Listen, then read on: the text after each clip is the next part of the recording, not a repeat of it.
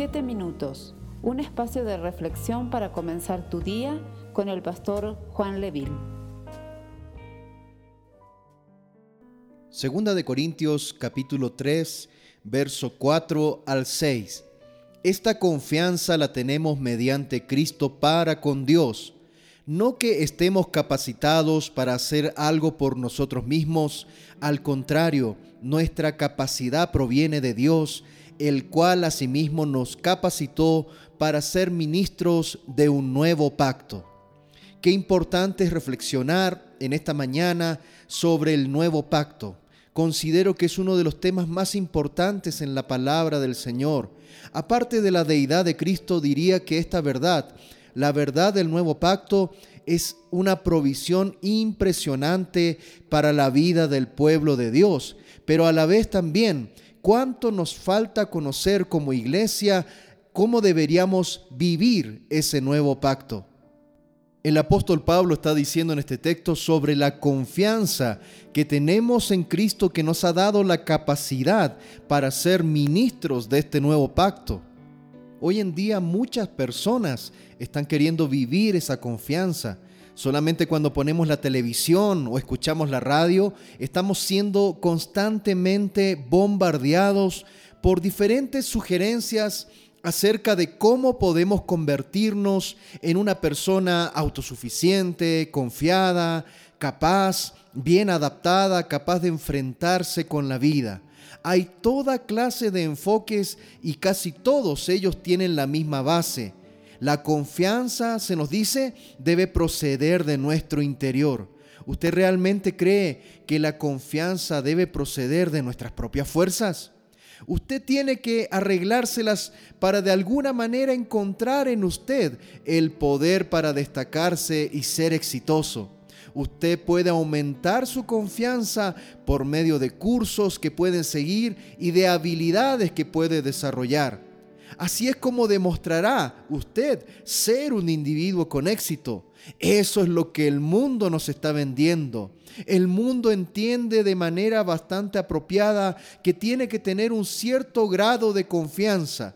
Las personas que no tienen confianza se sienten inseguras y van por la vida torpemente sin causar jamás una buena impresión a nadie y están siempre fracasando. Ese es el mensaje que el mundo nos vende. Por lo tanto, muchos cristianos caen en el engaño de este mensaje de confianza que el mundo nos entrega. Por lo tanto, al parecer, la gran cosa que debemos tener como objetivo es lograr tener un gran sentido de confianza. Este nuevo pacto acerca del cual el apóstol Pablo nos habla es totalmente diferente a ninguna otra cosa que sepa el mundo. El mundo diría que Pablo fue un éxito porque estaba haciendo lo mejor que podía para entregarse totalmente a movilizar todos sus recursos y sus considerables habilidades para servir a Dios con todo su corazón. Pero si nosotros, mis amados hermanos, le pudiésemos preguntar al apóstol Pablo, él nunca diría eso el apóstol Pablo claramente y sin pelos en la lengua nos diría que todo procede de Dios. La habilidad que es evidente en el ministerio del apóstol Pablo, los cambios que se producen en las vidas de las personas por las cuales Pablo quizás oró y predicó, eh, todo aquello no tiene que ver con las capacidades o habilidades naturales del apóstol Pablo. Todo ello era Dios obrando a través del siervo del Señor. Si pudiésemos explicarlo de una mejor manera, diríamos que el antiguo pacto es Pablo intentando hacer lo mejor a favor de Dios. El nuevo pacto es Dios haciendo lo mejor por medio del apóstol Pablo. Qué tremenda diferencia es esta. Esta es la gran verdad que necesitamos aprender, amada iglesia.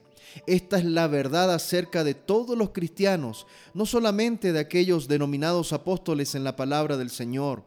Todos en este nuevo pacto somos ministros de Cristo. No existe una clase especial que ha sido dedicada solo a los ministros. También usted ha sido llamado a ser un siervo del Señor, un ministro del nuevo pacto, dependiendo de Dios que obre por medio de usted, no de su habilidad personal para hacer algo por el Señor. Vuelvo a leer el texto que nos convoca en este día. Esta confianza la tenemos mediante Cristo para con Dios. No que estemos capacitados para hacer algo por nosotros mismos. Al contrario, nuestra capacidad proviene de Dios, el cual asimismo nos capacitó para ser ministros de un nuevo pacto. Amada iglesia, que el Señor te bendiga y te guarde y haga resplandecer su rostro sobre ti. Esperamos ser de bendición para tu vida. Comparte este mensaje con familiares y amigos. Que Dios te bendiga.